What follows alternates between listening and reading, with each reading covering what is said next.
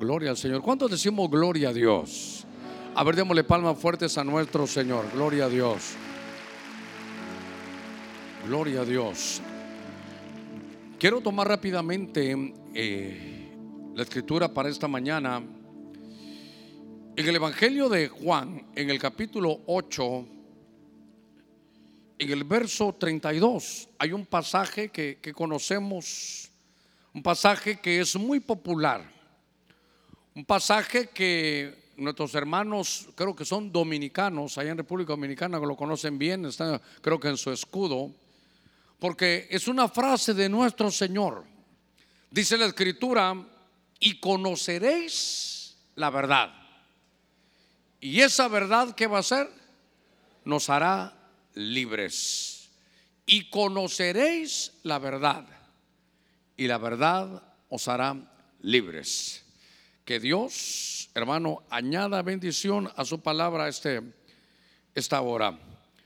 Yo quiero continuar un poquitito en estos retiros, hermano. Uno de pastor se prepara, uno de pastor días antes está buscando, hermano, la, el desarrollo, la visión de lo que Dios va a poder traer para no, no hacer tal vez un pensamiento nada más humano, aunque sea bueno. Yo quiero que sea el Señor el que nos pueda hablar, que nos pueda llevar el Espíritu Santo por donde Él quiere.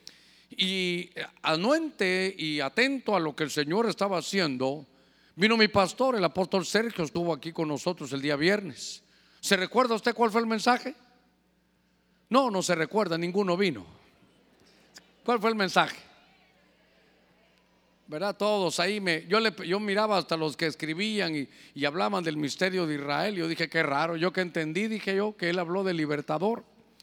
Y entonces todo el esfuerzo final, hermano, que, que mi pastor hizo fue hablarnos de, de libertador. De Sión vendrá libertador. Y nos estuvo hablando de cómo primero teníamos que libertarnos internamente al día siguiente, el sábado, la gran mayoría de ustedes no, no vinieron porque era para pastores. Pero entre todos los libertadores que uno puede estudiar, cuando se usa la palabra, hermano, para llevar libertad a un pueblo por, por lo que fuera, pero, pero necesitaba libertad, no hay un libro mejor que el libro de los jueces. El libro de los jueces tiene 13 jueces, hermano, en línea y yo le he hablado a usted que el libro de los jueces es un libro que es como un sube y baja. Es una vida que de pronto se da porque cuando hay un buen juez hay libertad y el pueblo está en alturas. Cuando ya no hay juez, el pueblo dice, el pueblo hacía lo que lo que bien le parecía, el pueblo hacía lo que le daba la gana y venía para abajo. Cuando estaba abajo, lo tomaban cautivo por siete años, 18 años, hermano, años de años, mire, siete años de pobreza, 18 años bajo la, bota de un pueblo. Y entonces, ¿sabe qué hacía? Clamaban. Y cuando clamaban, Dios, cuando el pueblo de Dios clama, Dios envía un hombre. Dios hace sus envíos, envía a hombres que van a traer, hermano, liberación levantaba jueces y cuando el juez venía, hermano, se enderezaba. Usted lee, el libro de los jueces y se va a dar cuenta que es un sub y baja. Es un sub y baja y van, aparece un juez, los liberta. Y por eso me llamó la atención porque parte de lo que queremos desarrollar es, hermano, de estos libertadores. Estando en el estudio de pastores, hermano, era, era muy poco tiempo, se estaba desarrollando y de esos 13 jueces hay una palabra que se dice Yasha, que es cabalmente, hermano, es un libertador. Eh, no que los demás jueces no lo fueran, pero hay cinco jueces, de eso quiero hablarle. Hay cinco jueces que son los que trajeron, hermano, una libertad tremenda. Y entonces yo quiero, hermano, poder conjuntar con usted. Usted sabe que el Antiguo Testamento se hace patente en el Nuevo y el Nuevo Testamento se hace latente en el Antiguo, están, están amarrados. Las historias de aquel de los que la Biblia nos menciona son sombra y figura para poder aplicarlo a nuestra vida del día de hoy. Es la vida práctica. El Evangelio sin práctica, sin experiencia, finalmente se puede convertir en una, en una religión. Y entonces ahora hay una palabra de Jesús que yo quiero trabajarla con usted esta mañana y conoceréis la verdad y la verdad os hará libres. y conociendo la verdad, los libertadores vendrán y nos van a dar, hermano, esa libertad que tanto anhelamos. No hay cosa más linda que ser uno libre, hermano. ¿Y sabe qué? Este es como un proceso. Este es como un proceso porque sacan a Lázaro, ya tiene vida, tiene vida nueva, ha resucitado, pero está todavía amarrado. Entonces hay que desamarrarlo. Y entonces el Señor les dice, se recuerda, desatarlo y dejarlo libre. Entonces, cuando vi este texto, me, me, llamó la atención muy sencillo para poder llevarlo, pero, pero sobre todo a la práctica. Dice, y conoceréis la verdad, y la verdad os hará libres.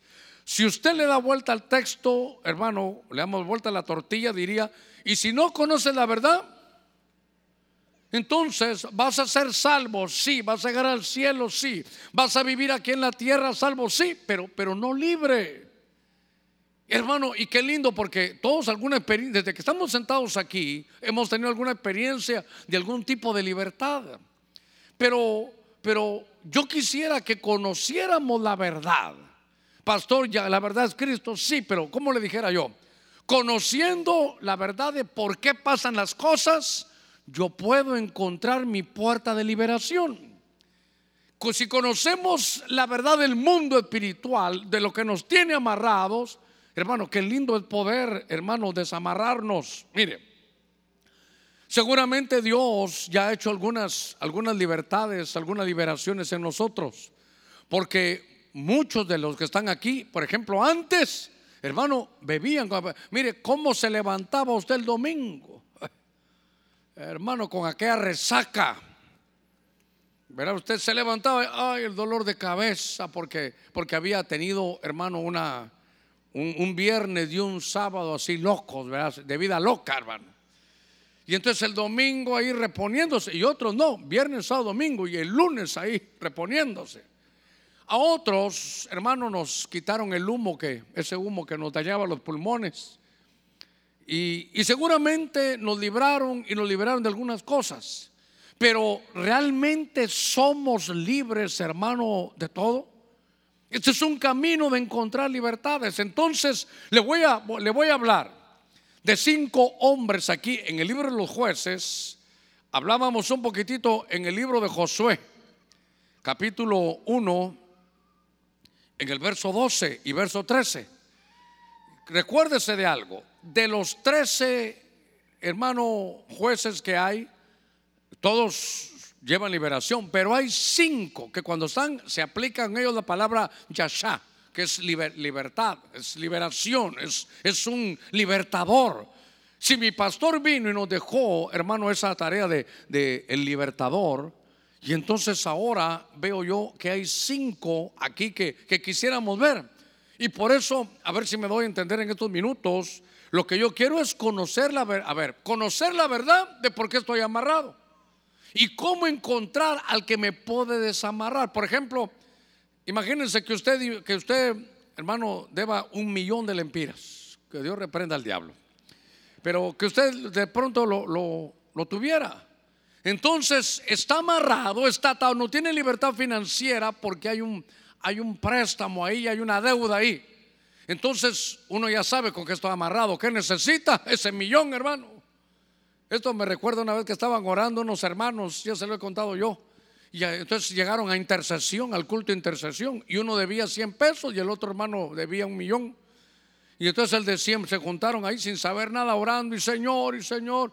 Y entonces aquel, aquel empezó, yo voy a clamar porque mi pastor me ha enseñado que clama a mí, yo te responderé. Señor, mis 100 pesos, mis 100 pesos. Y el otro que vio un millón, Señor, yo quisiera, y tenía la voz del otro, mis 100 pesos, mis 100 pesos. Hasta que se cansó le dijo, espérame hermano, espérese, ¿qué pasó? Espérese hermano, levántese. Aquí están sus 100 pesos, váyase, déjeme clamar a mí, le dijo hermano el otro. Mire, de alguna manera oyó el Señor a los de los 100 pesos, ¿ah? Bueno, lo que le quiero contar es que aquel encontró su satisfactor. Y fíjense que, aunque fuera un ejemplo así que nos hace reír un poquitito, había un, había un hermano que debía como medio millón o casi llegando a eso. Yo recuerdo ese, testimonio. Y de pronto al que se lo debía, hermano, él debía como 200 millones de lempiras. un empresario que de pronto se estaba viendo. Y entonces él se sentía tan abrumado que cuando el otro le dijo, mire, le quiero pagar, el que le debía solo uno, él le debía uno a él y él debía 200.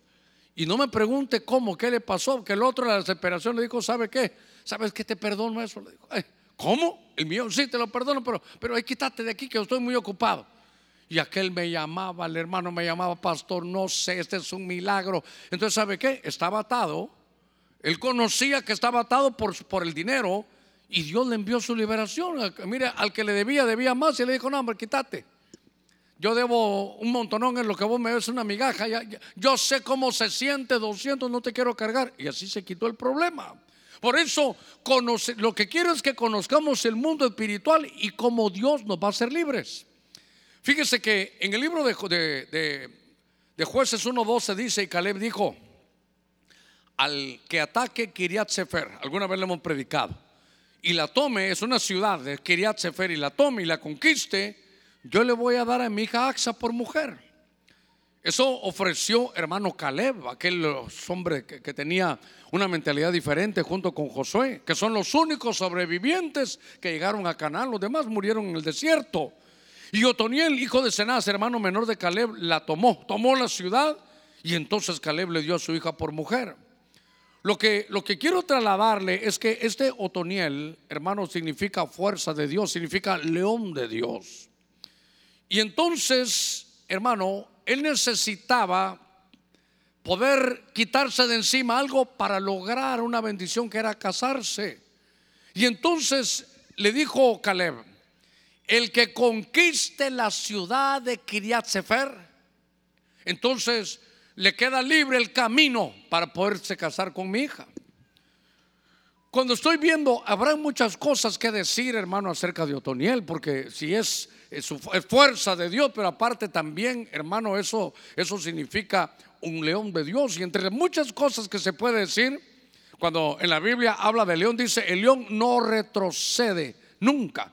El león siempre va a enfrentar sus batallas. El león siempre va, hermano, para adelante. Son las cualidades, hermano, que tenía este hombre. Él, siempre iba a ir. ¿Qué es lo que necesitamos? Que conquista la ciudad de Kiriat Sefer. Cuando uno estudia esa, esa, ese, ese, hebreo de Kiriat Sefer, eso implica el que conquiste la ciudad de los libros. Entre todos los libros que hay, esa palabra Sefer algunas veces aplica al libro de las generaciones. Y entonces lo que está diciendo hermano Caleb, ¿sabe qué es? Yo necesito que el que se case con mi hija haya vencido, hermano, el enemigo llamado los ancestros. Eso es un problema que yo no quiero que mi hija vaya a tener. El que se va a casar con ella, que esté libre de ancestros. A ver, un pincelazo lo hemos dado alguna vez. Usted recordará que está el rey David. El rey David tenía el corazón conforme al corazón, hermano de Jehová. Un hombre, hermano, que conocía del sacerdocio, un hombre que, que sabía cómo llegar a la presencia de Dios, Dios lo bendecía, un hombre especial, David. Usted recordará que en medio de esa situación que él tenía, tiene un tropiezo tan tremendo porque pudiendo tener la mujer que él quisiera, porque estaba soltero, era el rey, ¿Se imaginan ustedes, hermanas solteras? Solo solteras, casadas mejor no, solo solteras. Hermano, dice que era rubio, señalado entre diez mil. ¿Sabe qué? Escribía cánticos románticos. Se imagina que un, hombre para ustedes así, hermana, rubio, señalado entre diez mil, valiente, guerrero, musculoso, romario, mitad ropero, mitad armario. Hermano, se imagina qué, qué hombre que era. Mire, hacía poesías, cantaba se imagina que usted se levantaba y ahí estaba ya David cantándole, hermano. Qué, qué, interesante.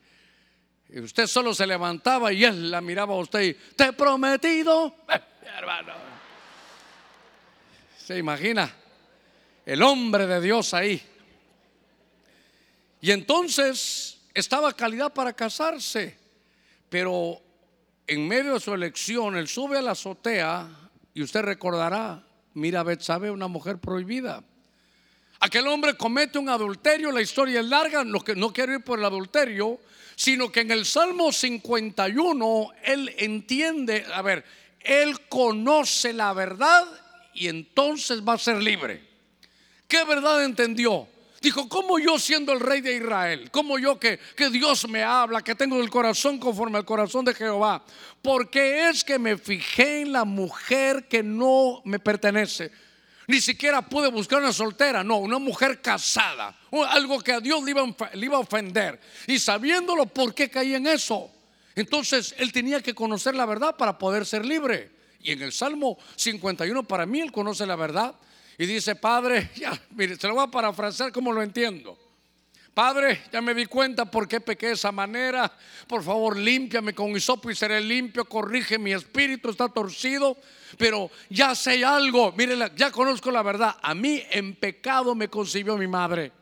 Y cuando voy a ver quién es mi madre, me voy para atrás y me doy cuenta que yo corren en mis venas una sangre. Mire, tengo ancestros desde que el pueblo de Dios entró aquí a, Canaán, porque mi descendencia viene de Raab. Raab era la mujer que se vendía, que se prostituía, hermano, allá en Jericó. Desde ahí viene la familia, creo que era la abuela o la bisabuela de David. Y entonces empezamos a notar que, que luego, hermano, aparecen aquellas mujeres que de donde venía hermano David. Y él dice, es que ya me di cuenta que en mis venas corre esa sangre ancestral que me conduce a hacer cosas que yo no quiero. Entonces él conoció la verdad. Él conoció que sabe qué, que su enemigo eran los ancestros. Y claro, no solo hay ancestros, hermano, de, de sexo ilícito. Pueden haber ancestros de pobreza, ancestros de idolatría. Hermano, ¿qué es lo que hicieron nuestros padres antes? ¿Sabe qué dice la Biblia? Que la iniquidad, la iniquidad que se cometa, que es una falta donde se mancha el espíritu, afecta hasta la tercera y cuarta generación.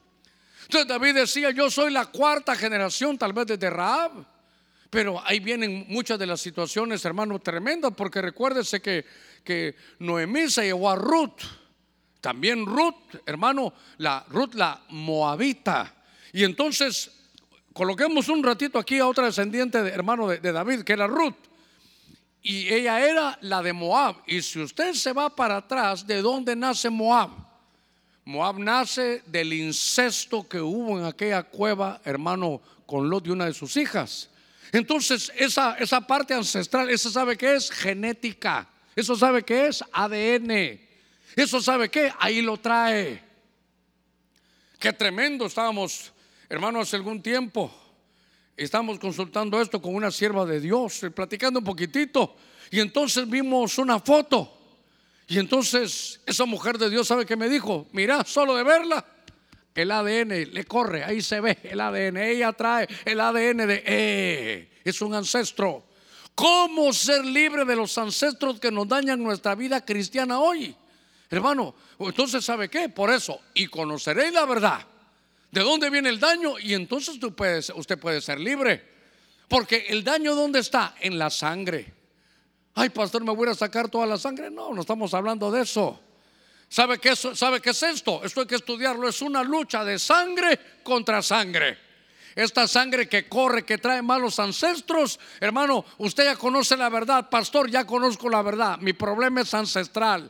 Por eso voy a conquistar la ciudad de Kiriat Sefer. Y entonces, ¿qué voy a hacer si ya lo traigo en la sangre? Algo lindo cuando yo vengo a Cristo, la sangre de Cristo borra todo pecado. La sangre de Cristo es poderosa. Hermano, la sangre de Cristo nos la hemos aplicado. Es una lucha de sangre contra sangre. No importa cuál sea tu ancestro. Porque le voy a decir, hay algo más poderoso que eso, que su sangre y es la sangre de Cristo, es única. Mi Biblia dice que el camino está todavía, hermano, vivo. ¿Sabe qué? La sangre de Cristo está fresca todavía. No se ha coagulado esa sangre, todavía aplica, pastor, pero esa sangre fue derramada. Derramada para salvación, pero lea primera de Pedro 1.2 dice rociada también, derramada para salvación, pero rociada para poderle obedecer. La sangre de Cristo está rociada para pelear con... Mire, la lucha es sangre contra sangre. A ver, ¿cuántos hemos recibido a Cristo? La sangre de Cristo todo lo puede hacer. La sangre de Cristo puede cambiar tu genética. Ahora eres hijo de Dios. Él es tu Padre, decía ese himno, y Él te ama. Conoceréis la verdad y la verdad te hará libre. A ver, démosle palmas fuertes a nuestro Señor. Liberación ancestral. Hermano, cuando vayamos a tomar la Santa Cena, esta es una cosa linda, porque esa, ese vino representa la sangre de Cristo. Señor, este, de estos ancestros son los que yo quiero.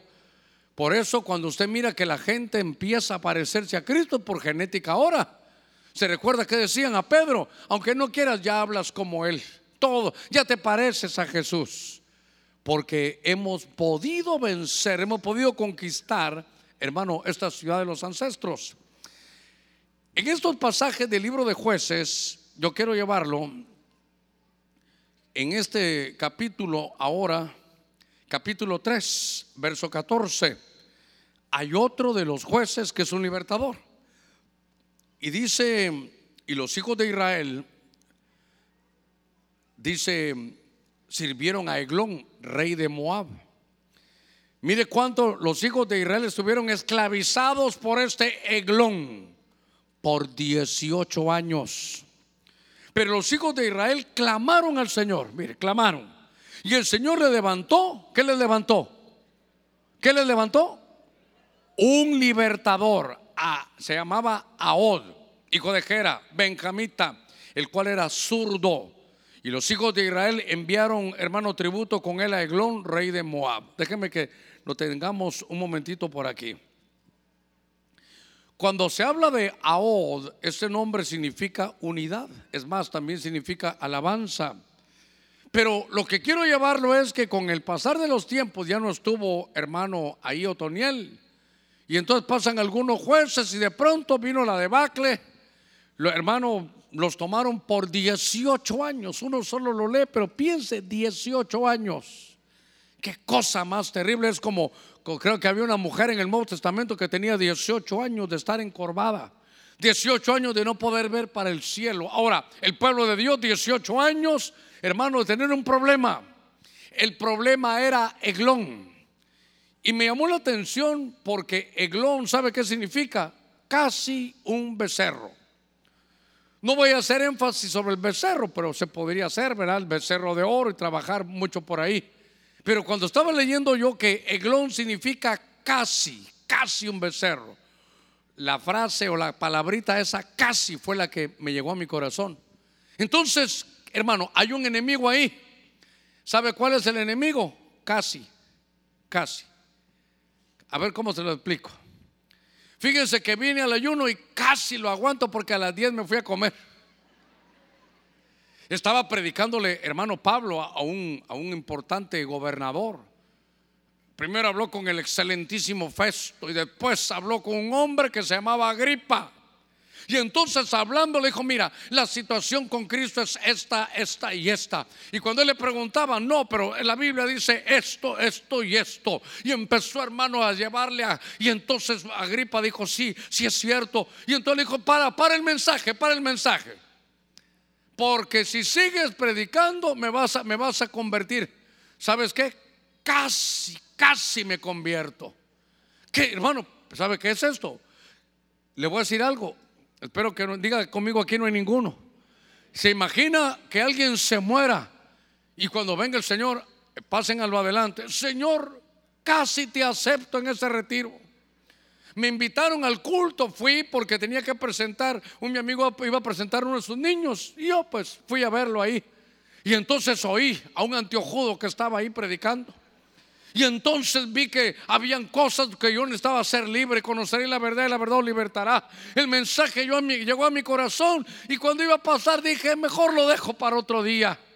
Pero casi que lo acepto. Estuve, es más, di tres pasos para adelante y después, hermano, cuatro para atrás. ¿Sabe, sabe qué? Casi, casi. Casi. Mire, hermano, me gradué de corderitos, pasé por, por mayordomía hace 10 años y la última vez casi me integro. Todo es casi. Fui, fue a la universidad, sí. ¿A qué año llegó? A cuarto año. Casi me graduó. Ay, Dios mío, hermano. Todo es casi. Casi, casi que lo logro. ¿Sabe qué? Tiene un problema. El pueblo de Dios, hermano, tenía un problema. Que nunca completaba nada. ¿Qué cosa es? Pastor, he estado enamorado como por cinco o seis veces. Y cuando ya estoy por hacer las invitaciones, me hago para atrás. Casi me caso.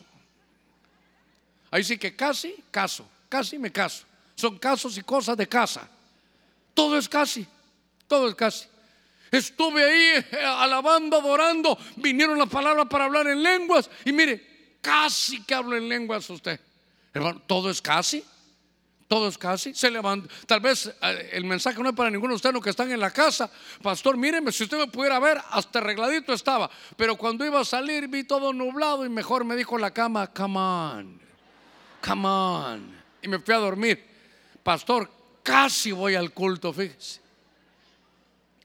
Casi me gradúo, casi me caso, casi. Mire, ahí está, ahí está esa mujer tan hermosa, usted soltero y entonces la ve y cuando ya le va a decir algo, casi se lo dice y se va para otro lado. Y yo le voy a decir hoy, hermano, díselo hoy, ya tarde, pastor, se casó. Casi que me dan ganas de preguntarle, hermana, sí, fíjese que había un hermano que a mí me gustaba también, pero nunca me habló. Y el otro, ¿y qué pasó? Es que casi le hablaba, pastor. Hermano, todo sabe que es, nunca termina nada. Nunca, todo lo deja a medias. Todo casi lo termina, casi se gradúa, casi predica, casi se integra, nunca hace nada.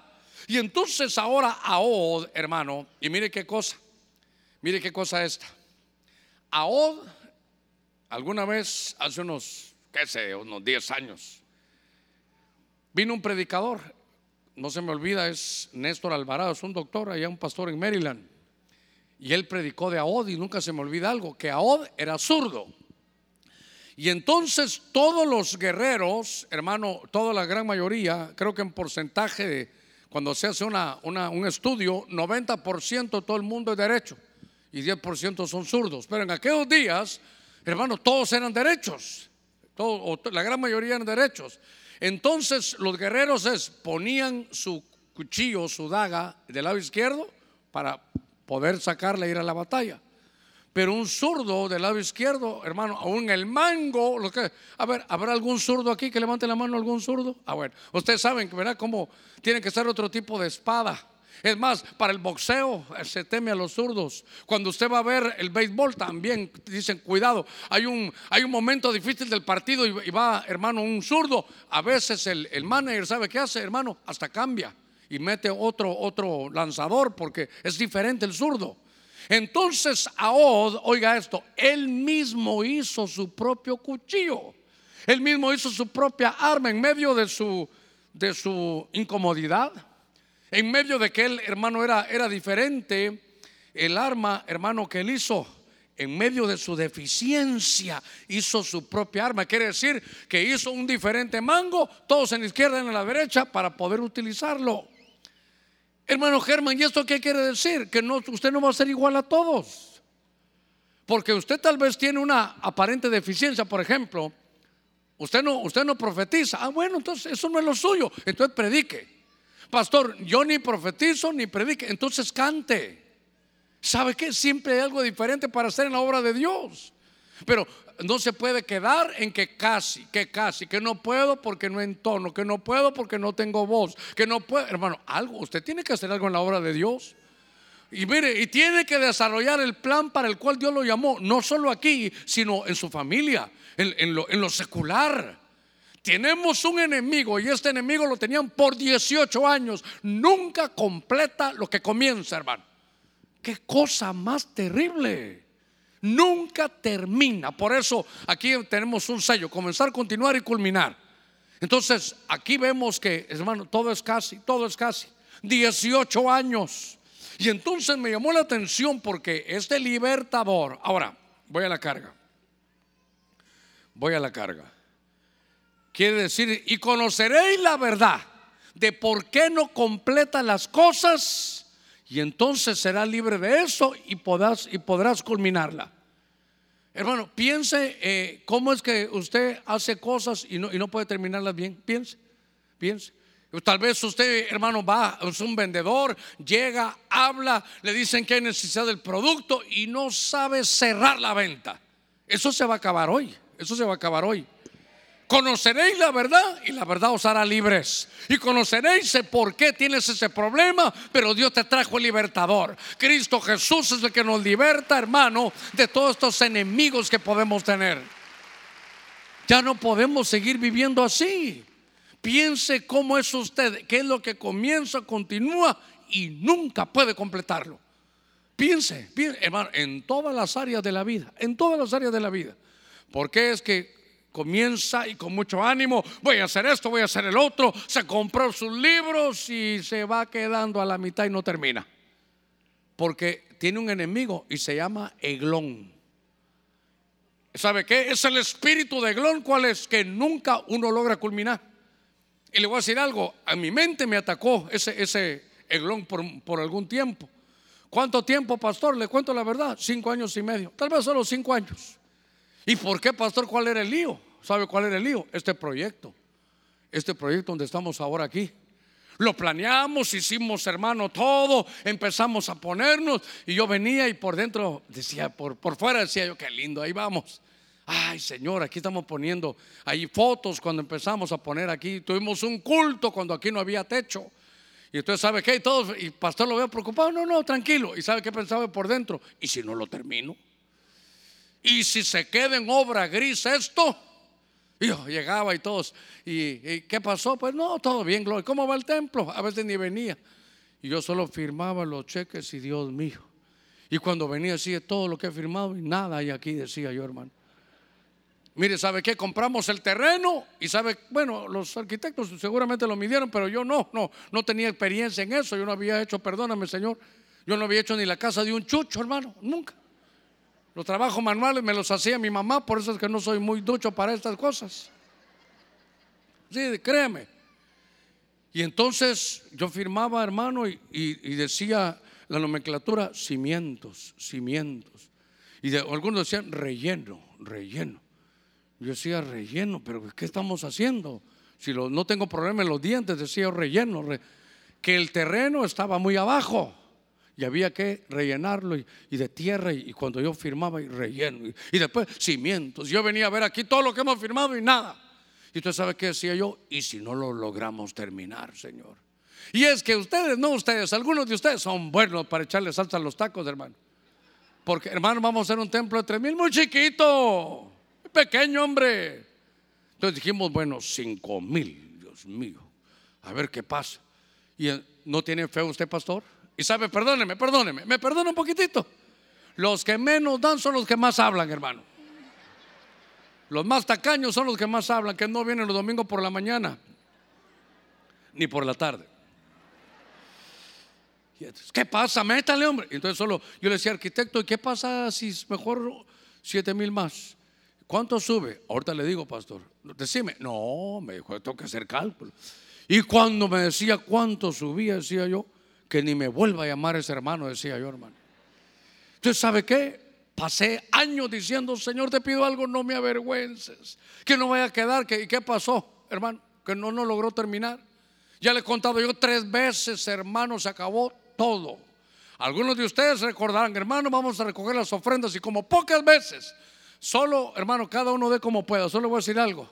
Ya estamos construyendo allá, pero ya estoy raspando la olla. Ya no, ya no hay ni cómo darle, pero amén, hermano, usted déle y vamos a orar. Y yo le decía, Señor, multiplícalo, por favor, hombre. Ay, hermano, solo hágame un favor, le decía, no, no, de, no de, a uno, ¿por qué? Porque uno por uno sigue siendo uno. Mejor para que se multiplique, mejor arriba de uno. Eh, bromas hicimos, hicimos. Hermano, y entonces yo le preguntaba al, al hermano financiero, ¿cómo vamos? Estamos todavía con, rascando la olla, sí, solo que ya no hay cuchara, solo hay olla, pastor. Dios sabe que una vez le dije, hermano, ni cuchara ni olla. Yo ya me metí a eso, que Dios nos ayude. Y mire, aquí estamos. Había que romper, hermano, ese eglón de casi, casi, casi. Lo que has de comenzar lo vas a terminar, lo va a terminar bien. A ver, diga conmigo, lo que comienzo, lo voy a terminar con gozo. Lo que comienzo lo voy a terminar con gozo. Lo que comienzo lo voy a terminar con alegría. A ver, démosle palmas fuertes al Señor. Gloria a Dios. Mire, este, este AOD, que es unidad, es la mentalidad, hermano. Fíjese que en el verso, este Ahod se enfrentó a Eglón, lo tuvo en la mano. A ver si me recuerdo, creo que el verso, el verso 21.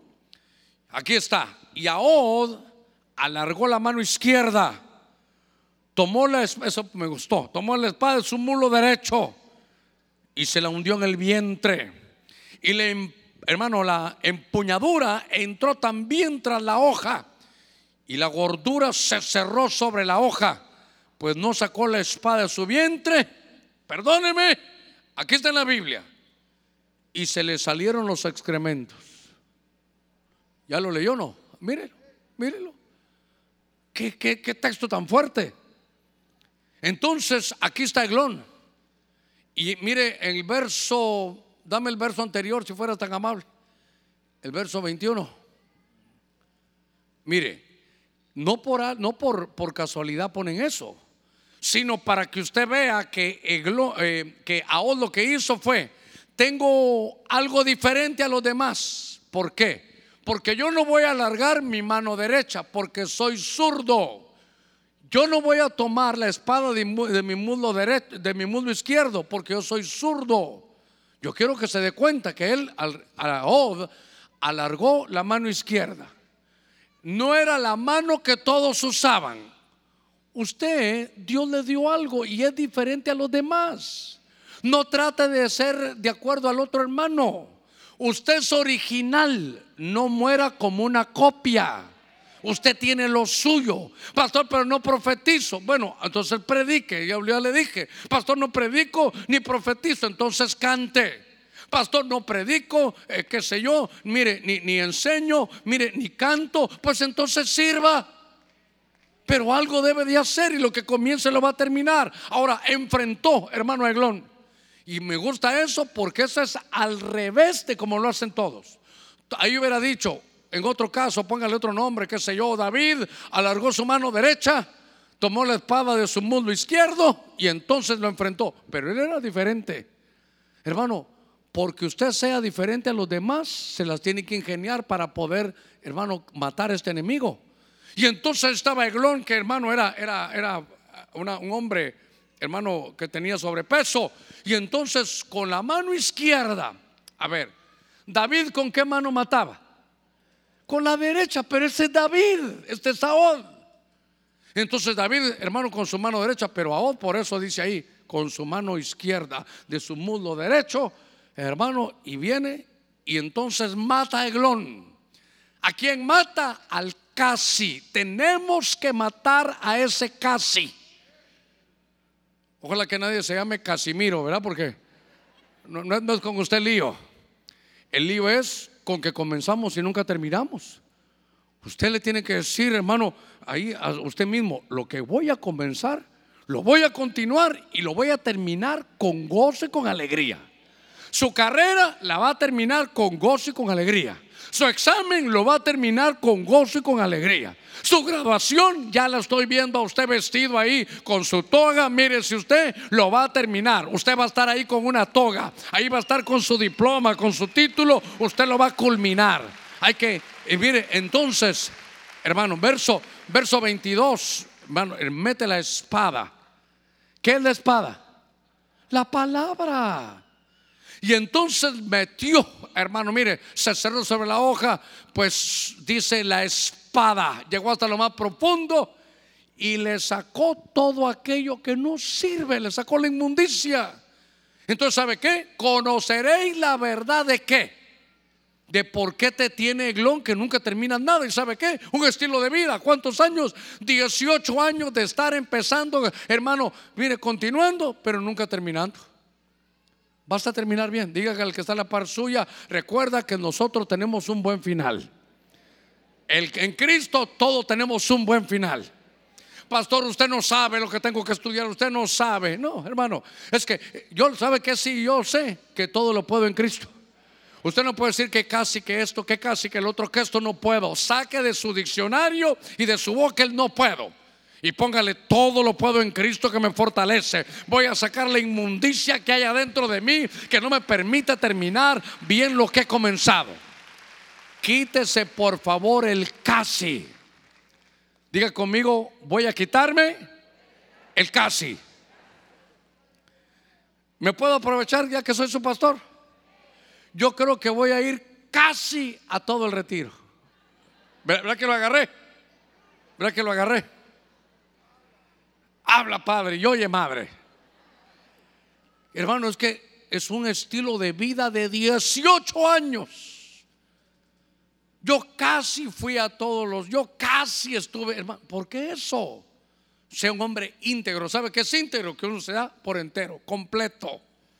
Y entonces aquí se quitaron, hermano, 18 años de que todo lo que comenzaba nunca lo culminaba. Pero desde este domingo, desde este culto, y conoceréis la verdad de que te detenía terminar, lo vas a, hermano, erradicar y la, esa verdad te hará libre. Vamos a conocer que hay un enemigo que no nos permite terminar todo lo que comenzamos. Hermano, ya se metió una deuda, la va a terminar, la va a terminar de pagar. La va, casi termina, no hermano, la va a terminar. Pastor, estoy en un proceso legal, lo va a terminar y lo va a terminar bien. Dice hermano que esa es la, la, bendición de los que sirven a Dios, que ninguna arma forjada contra ti va a prevalecer. Y el que se levante contra ti en el juicio, Dios está de tu lado. Basta terminar y vas a terminar bien. A ver, démosle palmas fuertes a nuestro Señor. Libertadores. En el libro de los jueces, en el capítulo 6, en el verso 13 dice entonces Dios le respondió, ah, Señor mío, si el Señor está con nosotros, oiga, ¿por qué nos ha ocurrido todo esto? Mire, ¿cuántos Gedeones habrán aquí? ¿Cuántos hemos dicho esto? Si Dios está con nosotros, ¿por qué nos ha ocurrido todo esto? ¿Y dónde están sus, sus maravillas que nuestros padres nos han contado diciendo, oiga, ¿no nos hizo el Señor subir de Egipto? Pero ahora el Señor nos ha abandonado y nos ha entregado en mano de los madianitas. Y el Señor miró y dijo, ¿sabes qué, Gedeón? Ve con esta tu fuerza, libra, mira, libertador, libra a Israel de la mano de los madianitas. ¿No te, envía, no te he enviado yo? no te he enviado yo. Primero, este libertador había que liberarlo, porque le voy a decir algo, el liberado libera. Cuando nos han liberado, qué fácil poder liberar a otros. Pero si no sabe qué vamos a hacer, como le, pasa a veces a los padres de familia, con el cigarro aquí, hijo, es malo fumar. Hijo, el cigarro, no te va, eso no se puede. Primero hay que liberarlo a uno. Y entonces ahora Dios va a llamar a un libertador, pero tiene un lío. Está complejado y está amargado. Llega el ángel y le dice, hola guerrero valiente, ¿cómo estás? Ay, le dice, guerrero valiente tiene victoria. Jehová es Jehová de los ejércitos y nosotros míranos cómo estamos. Ah, ah, Dios de maravillas, sí, como nos cuentan nuestros padres, nuestras generaciones, que Dios abrió el mar rojo y ahora cómo estamos aquí. ¿Sabe qué había pasado? Otra vez, bajón. No hubo, no hubo buen juez y el pueblo hizo, yo se lo estoy adornando, hizo lo que viene parezca. Pero la versión más fuerte es la versión Kadosh. La versión 60 dice, y, y el pueblo de Dios hizo lo malo. Pero se recuerda que dice la Kadosh hizo lo maldito delante de Dios. Y el pueblo de Dios hizo lo maldito. Entonces, bajó. Y entonces ya no vino un eglón, ese ya, lo eliminamos. Ahora vinieron, hermano, este, este pueblo de Madianitas. Y si usted lee en los versos anteriores, les trajo una pobreza, hermano. Ah, una pobreza terrible porque los madianitas venían y todo lo que ellos habían sembrado se lo llevaban. Lo hemos platicado. Se llevaban bueyes, ovejas, ¿sabe qué? Para, no les dejaban ni para la ofrenda. No va a pedir que nadie levante la mano. ¿Alguna vez no le ha pasado que usted no tiene ni para la ofrenda, hermano? ¿Qué ofrenda, pastor? Ni para el bus he tenido a veces. Mire, hermano, le voy a decir algo. Potata, voy a quedar aquí. Un anuncio de, los colaboradores. Oremos para que nos pongan ahí, eh, esa carretera de tierra la pongan bien, hermano. Mire, a veces veo a algunos hermanos entrar por ahí, suficiente con que haya tierra. Y ahora, lodo, hermano, un lodo terrible.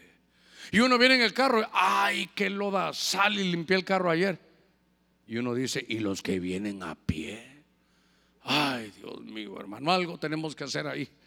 Señor, te encargo que envíes a alguien, pero que pongan esa carretera bonita. Le voy a decir algo. Tenga fe. Lo veo sin fe. Lo veo sin fe.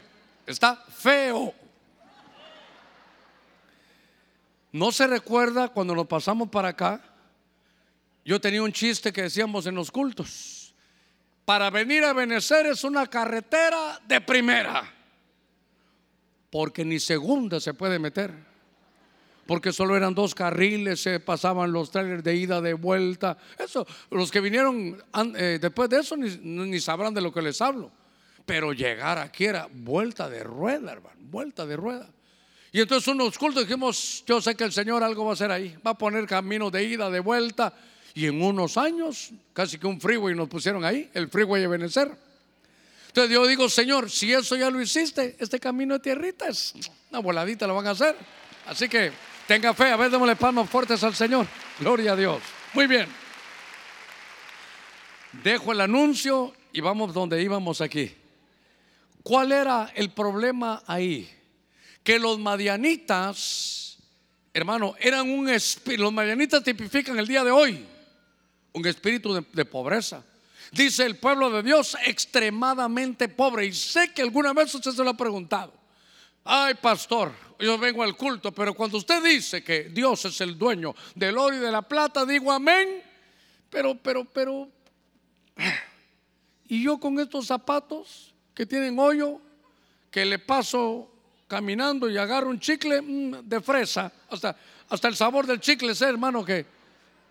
Y usted dice, ¿y el oro y la plata dónde están? Prosperado por la palabra. ¿Y yo que dónde estoy? ¿Alguna vez le pasó eso? Así le pasó a Gedeón, solo que este Gedeón, hermano, dijo, pues es Dios que él sepa, porque a él le gusta la verdad en lo íntimo. Entonces me han contado las maravillas de Dios y nosotros empobrecidos. Es el dueño del oro y la plata. ¿Y cómo estoy yo aquí? Ni para, ni para la ofrenda me dejaron los madianitas. Madian es un espíritu, hermano, de, de pobreza. ¿Sabe que también? que este Gedeón cuando lo llaman dijo, "No, yo soy yo soy de la de la tribu de los olvidados. Yo soy de los más pequeños." ¿Sabe qué tenía? Complejo. ¿Complejo de qué? De inferioridad. Diga conmigo, aquí no hay ninguno. Entonces, ese es un enemigo. Es para los de televisión, es un enemigo. Es ser un acomplejado. Ay, pero que no se va a molestar conmigo. Pero, pero ¿sabe qué? Si se molesta, váyase bravo. Pero ojalá que el Señor lo libere. Y ya liberado va a decir, tenía razón el pastor. Porque sabe qué es esto. Esto es tan terrible. Porque entonces, hermano, eh, Dios lo va a bendecir. Sí, hermano, pero, pero aquellos hermanos más ellos son siervos. Ellos son hijos más cercanos. Y como decía una profecía, ¿quién te enseñó eso? Si tú eres hijo y decía ese himno y tu padre te ama. Y te ha amado con amor eterno. Le decía yo ayer a los pastores que Deuteronomio 8:18 dice, recuérdate, no se te olvide, acuérdate que yo, dice Dios, soy el que te doy el poder para hacer riquezas. Oiga, y así confirmar mi pacto que tengo contigo. Yo le preguntaba, ¿qué pacto? Oiga otra vez, yo soy el que te doy el poder. No, no creas que eres tú. No, yo te doy el poder para que hagas no casi riquezas. Ese, ese, enemigo ya, ya no lo volamos. Riquezas, diga conmigo riquezas. Dios te da el poder para hacer riquezas. Ok. Y entonces dice Dios para confirmar mi pacto. ¿Qué pacto? Entonces Dios hizo un pacto y dice que juró por sí mismo. Le dice, sabe, hermano, que nos va a dar riquezas. Y entonces Así como lo ve usted incrédulo, así estaba también hermano Gedeón. Porque uno dice riquezas y usted se mira el zapato, no tiene hoyo porque le puso un cartoncito. Ahí está. O usted sabe que su calzoncillo tiene aire acondicionado. No, hablémonos la verdad, hablémonos la verdad. Eso es. Entonces, lo primero que Dios tiene que hacer es trabajar con Gedeón. Y le dijo, ¿sabes qué? Me gusta tu fuerza. Me gusta que tú dices la verdad comparada con la escritura. Y a mí me gusta la verdad en lo íntimo. Pero ¿sabes qué? Yo te voy al poder para hacer riqueza. Vas a salir de, esa mentalidad de miseria y de pobreza. Y conoceréis la verdad que hay madianitas que te han robado tu riqueza. Y los vencemos. Y entonces conocerás la libertad financiera. Vas a entender, hermano, que hay una libertad tan hermosa. Porque dice la Biblia que Dios, hermano, que nuestro Señor, siendo rico, se hizo pobre. ¿Para qué? ¿Para qué? ¿Para darte un poquitito? ¿Para qué? Para enriquecerte. Diga gracias Señor porque tú tienes un plan para enriquecerme. Quítate el complejo. Yo soy pobre pero honrado. Está bien, pero ¿y qué, ¿y qué, mal tendría? Y yo soy prosperado y soy honrado. Vamos a lo mejor. Hay que ir a lo mejor, hay que ir a, ¿sabe qué? A lo que dejó en la escritura. Por eso entiendo ese verso de esa manera. Y conoceréis la verdad porque llevas años, siete años de estar empobrecido. Matas a este gigante, a este enemigo, y vas a entrar a una libertad financiera. Yo no estoy diciendo que cuando usted salude, hola hermano, y cuando haga así se van a caer los billetes. No, pero no le va a hacer falta nada. Hay crisis, hay poquito, se le va a multiplicar. Ahí va a servir usted los frijoles si llegó visita. Ah, hermano, va a alcanzar y hasta va a sobrar. Pero tenemos que enfrentarnos a esto. Tenemos que enfrentarnos a, a esta realidad de que conoceremos la verdad. Entonces ahora, ¿qué fue lo que pasó? Esto también es algo ancestral. Porque entonces Gedeón dice, bueno, está bien Señor, tú me quieres enriquecer, pero tengo años de miseria. Siete años de estar en forma miserable siendo de tu pueblo. Primero, gracias Señor, me quito el complejo. Ahora voy a ver algo. ¿Qué tengo que hacer? Ah, es que tu padre, mire qué cosa. Tu padre tiene unos altares a otros dioses. Y tú sabes que la idolatría es lo que yo aborrezco, dice el Señor. ¿Sabe qué, hermano? Los países más pobres son los que son más idólatras. Revíselo usted, revíselo, revíselo. Y entonces vino y derrumbó el altar, hermano, que habían hecho su padre, no él, su padre.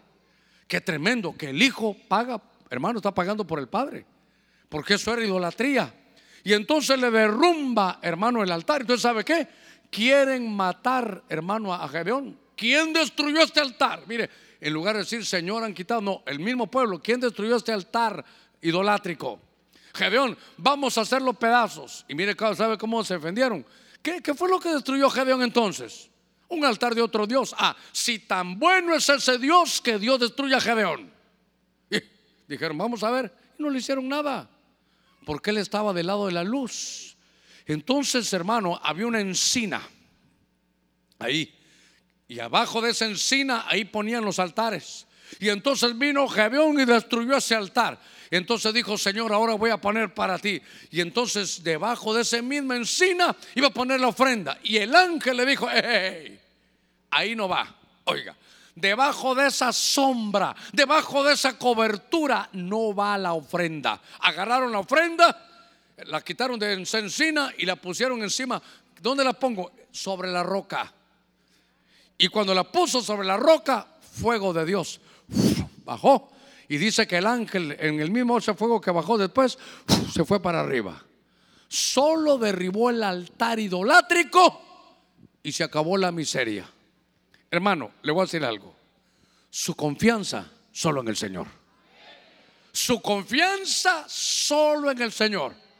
Espera en Dios y Él va a ser. No pongas tu confianza ni en hombres, ni en iglesias, ni en nadie. Pon la confianza solo en el Señor. Dice la escritura, hermano, puesto los ojos en Jesús, autor y consumador de la fe. Se quitó siete años de miseria. Hermano, le voy a decir algo. Usted dígale esta, esta mañana, Señor, yo no quiero solo salir con que ya sé cómo, yo quiero eliminarme la miseria. ¿Cómo no le van a dar trabajo si usted es un siervo de Dios? Pero si hay una cobertura idolátrica, ay hermano. Si su confianza usted la pone en alguien más, entonces, mire, a veces cae uno en esas cosas, en la desesperación. cuando ya estaba rascando la olla, yo aquí, después que ni cuchara había para rascar la olla, ya no habían finanzas, hermano, viviendo al día. Claro, uno, experimenta, hermano, esas cosas también para, para uno tener corazón cuando alguien está pasando por eso. Y entonces se me ocurrió, bueno, me fui a una, me fui a una isla, hermano, me fui a una isla, me invitaron a predicar, no voy a decir dónde, pero a una isla. Y entonces fui a ese lugar y uno de los hermanos que estaban ahí, siervos de Dios, con su visión propia, lo entiendo, me dijo, Germán, yo sé que estás haciendo un templo, ¿por qué no te, mira, te voy a dar estos? Y me dio material. Y entonces una de las ideas era que aquí hay un metro cuadrado, digamos que aquí fuera un metro cuadrado. Entonces el metro va a costar, qué sé yo, 200 lempiras. Entonces, hermano, compre su metro. Todos los hermanos compren su metro cuadrado de la casa de Dios. Y, en no sé qué lugar de, de las Coreas hicieron eso y se hizo una pizarra gigante. Y ahí aparecía su nombre. ¿Y sabe para qué terminó? El que daba su diezmo en verde y el que no diezmaba en rojo. Entonces entraba usted, ¿verdad? Usted no había diezmado. Filomeno Pérez en rojo. Entonces estaba ahí Filomeno y todos, qué tacaño que en rojo estás, mira. Ahí dice así, entonces presión, yo voy a dar mi para todos ahí en verdecito.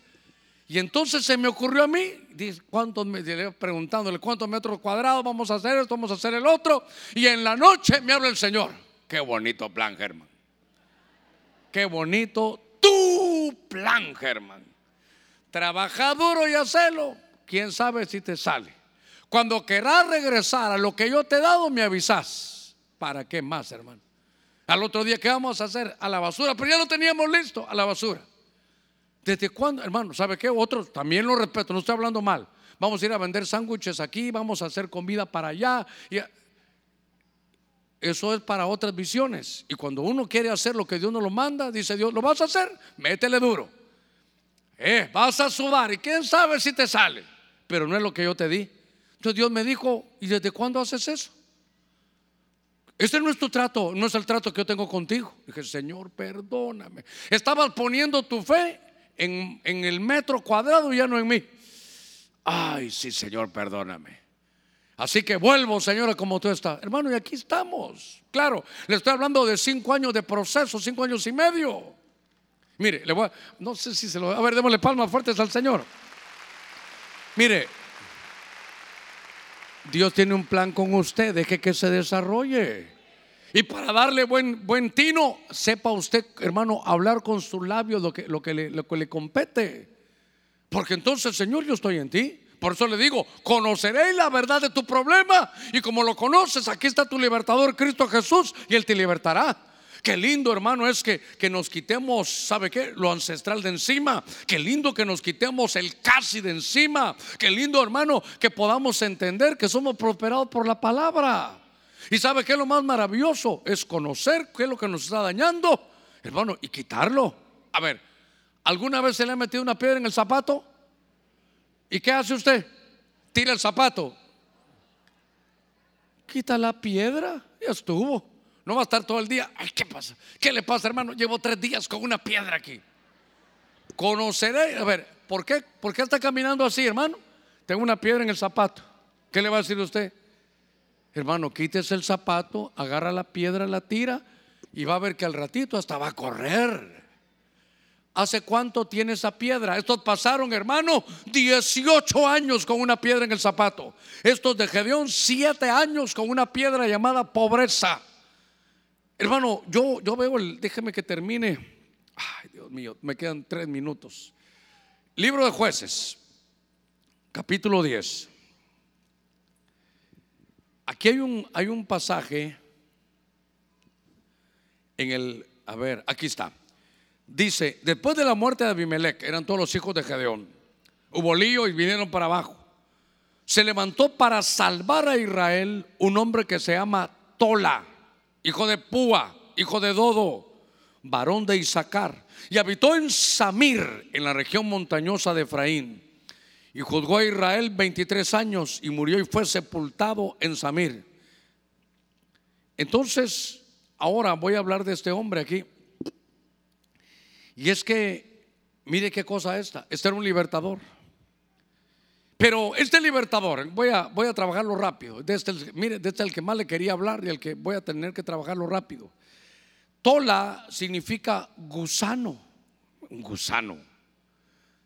Es un gusano especial en Israel donde al, morir el gusanito lo exprimen y sacan ahí, hermano, un color carmesí. Y entonces me llamó la atención porque es un gusano que sirve para teñir de color escarlata. Y entonces ese, ese, ese color o esa palabra escarlata, fíjese que en Levítico 14:4 dice que cuando alguien estaba leproso, hermano, hacían un sacrificio y ponían, hermano, ese color escarlata en todo lo que le hacían y quedaba limpio. Empecé a ver muchas de las cosas, hermano, que, que habían. Porque como era la tribu de Isaacar, Isaacar es el que conoce los tiempos. ¿Qué le estoy tratando de decir? Que este es el libertador. ¿Por qué? Porque a veces el pueblo del Señor no conoce sus tiempos. Se recuerda a Jerusalén. Mire, el Señor lloró por Jerusalén. Si hubieras conocido, ¿se recuerda? ¿El tiempo de qué? El tiempo de tu visitación. Si hubieras conocido el tiempo que te tocaba. Hermano, qué terrible es no conseguir uno el discernimiento para saber qué tiempo es. La Biblia dice, hay tiempo de estar soltero y tiempo de casarse. La Biblia dice tiempo de amar y tiempo de, hermano, de, hacerse un lado. Entonces, qué tremendo es que uno no conozca los tiempos. Que sea tiempo de búsqueda y uno no, y está en otra cosa. Mire, Israel no conoció el tiempo de su visitación. Y cuando estaba viendo, hermano, estas cosas, dije yo, ¿cuánto es un problema tan grave? No conocer el tiempo. Por ejemplo, se muere aquel hombre, hermano, va al infierno y dice, Señor, ahora quiero hacer esto, quiero hacer el otro. Eso lo hubieras hecho antes.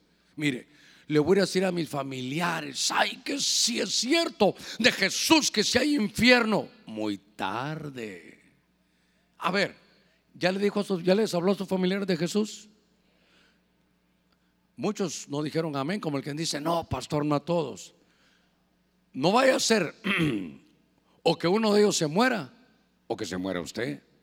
Y usted está en el cielo y cuando va, y, y ay, no le avisé a mi, Ay, Dios mío, ni a mi suegra evangelicé. No conoció los tiempos, hermano. ¿Sabe qué estaba viendo? Que Samir, donde él vivió, es un lugar de orden. ¿Sabe qué otro problema había? Desordenado, hermano. A ver, ¿cómo dejó el cuarto de su casa hoy que salió? Bien, ordenadito, ¿eh? Hizo la cama, platos lavados y todo listo. Sabe que estaba leyendo en lo que los hermanos de, alabanza suben, que Samir también significa diamante. Y las moléculas, ¿se recuerda que lo hemos platicado? Son moléculas de carbono. Si, si se ordenan, hermano, es diamante. Y si no, es carbón. Ay, Dios mío. Y todo por el orden. Mire, déjeme que tome un poquito de agua.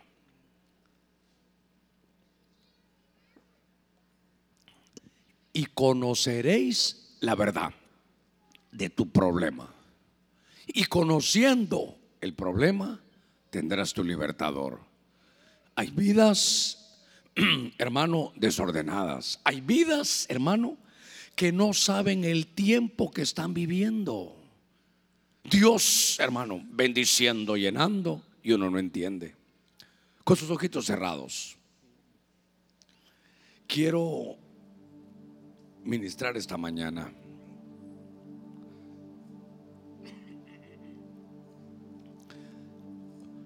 El poder conocer la verdad. ¿Sabe qué? Es una mañana de liberación. Yo le voy a rogar que nos pongamos todos de pie. Y sabe, no quiero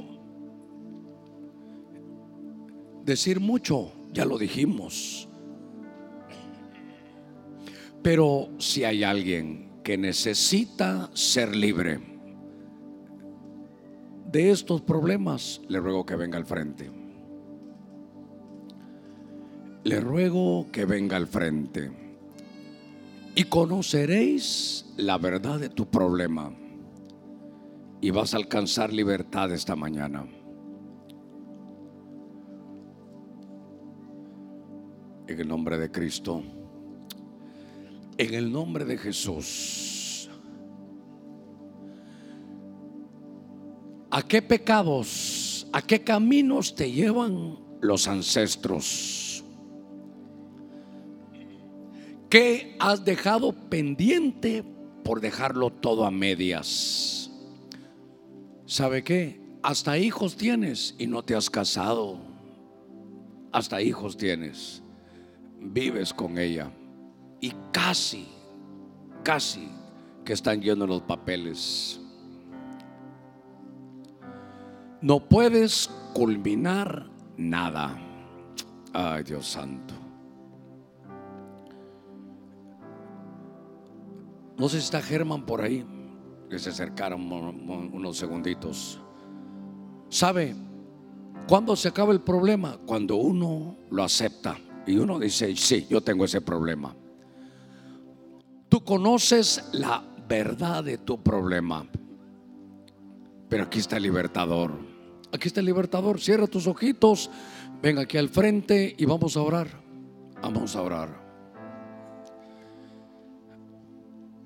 Pobreza, conociendo de Dios y solo deudas y deudas.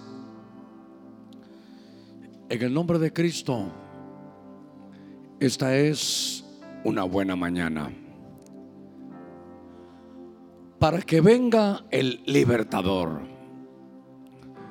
Dile, Señor, a estos pecados estoy arrastrado, pero sé que esto es ancestral. De esto padecieron mis padres o mis abuelos. Señor, nunca puedo culminar, nunca logro terminar. Hasta tengo hijos y no me he casado. Sé de leyes, sé de derecho. Pero como nunca terminé, yo hago los mandados de los abogados porque nunca terminé. Casi terminé la carrera. En el nombre de Cristo. En el nombre de Jesús.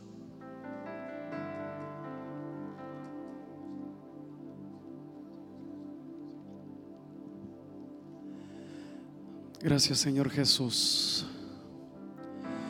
Dígale al Señor ahí, Señor, hoy las cosas las hago de una manera diferente. Señor me ponía en mi corazón como Él es un especialista en finales y eso es lo que Hoy nuestro pastor nos enseñaba cómo poder culminar las cosas. Yo en lo personal he sido un experto en dejar las cosas a medias. Pero recuerdo aquel verso donde el Señor dice que Él tiene el mejor vino para el final. Él es un Dios de finales. Y le he podido decir al Señor, Señor, esta vez lo hago en tu nombre. Dígale ahí al Señor. Señor, esta vez lo hago de una manera diferente, lo hago en tu nombre. Señor, vas a estar conmigo, vas a darme el querer como el hacer, Señor. Voy a poder comenzar, voy a poder continuar, voy a poder culminar, Señor Jesús. Ese mejor vino, Señor, eso, eso que tú tienes prometido para nosotros, eso es lo que yo creo. Eres un Dios especialista en finales, especialista en finales.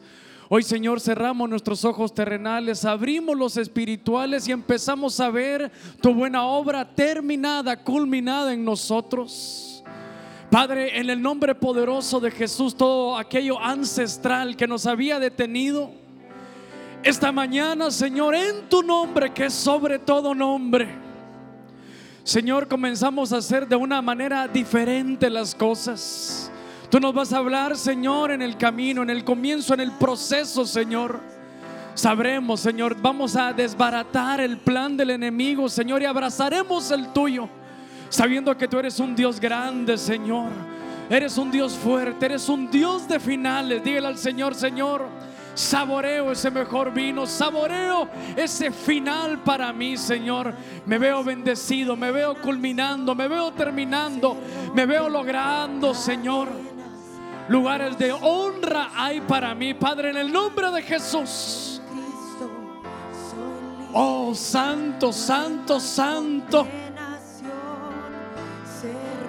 Oh, sí, Señor, hoy rompemos cadenas ancestrales, rompemos maneras de hacer las cosas, vicios, Señor, ciclos viciosos. Y hoy entramos a un círculo virtuoso en el nombre poderoso de Jesús. Oh, Señor, libertadores, libertadores. Hemos venido a este lugar, Señor, preocupados. Hemos venido cargados, pero hoy nos vamos como poderosos, valientes, libertadores. Levante sus manos, haga señales al cielo que hay algo que está cambiando esta mañana. Hay algo que está pasando dentro de usted. Hay murallas que se están rompiendo, Señor. Llévanos, llévanos a esas bases, esas bases, Señor, que van a destruirse esta mañana. Levante su voz, levante sus manos, haga señales al cielo de victoria. Cadenas, no soy esclavo. Sí, Señor, sí, Jesús. En Cristo soy Oh, libre. santo, santo, santo. más. Algo está pasando en mí. Algo está pasando en mí. Algo está pasando en mí. Más. Oh, sí, Señor, sí, Jesús. Sí, Señor, sí, Jesús.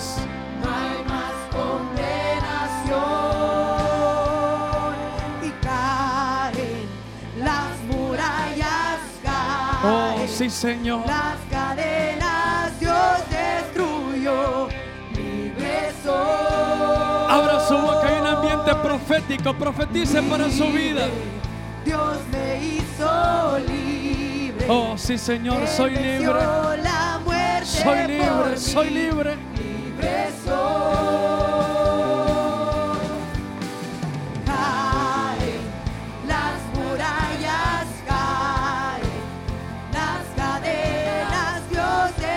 conquista, vea su conquista, vea su conquista. Hay matrimonios que se van a recuperar, sí, Señor. Hijos que regresan. Metas, sueños. Sueños que habías engavetado. Sueños que habías engavetado. Proyectos. no soy esclavo. Oh, sí, Señor. Hay más condenación.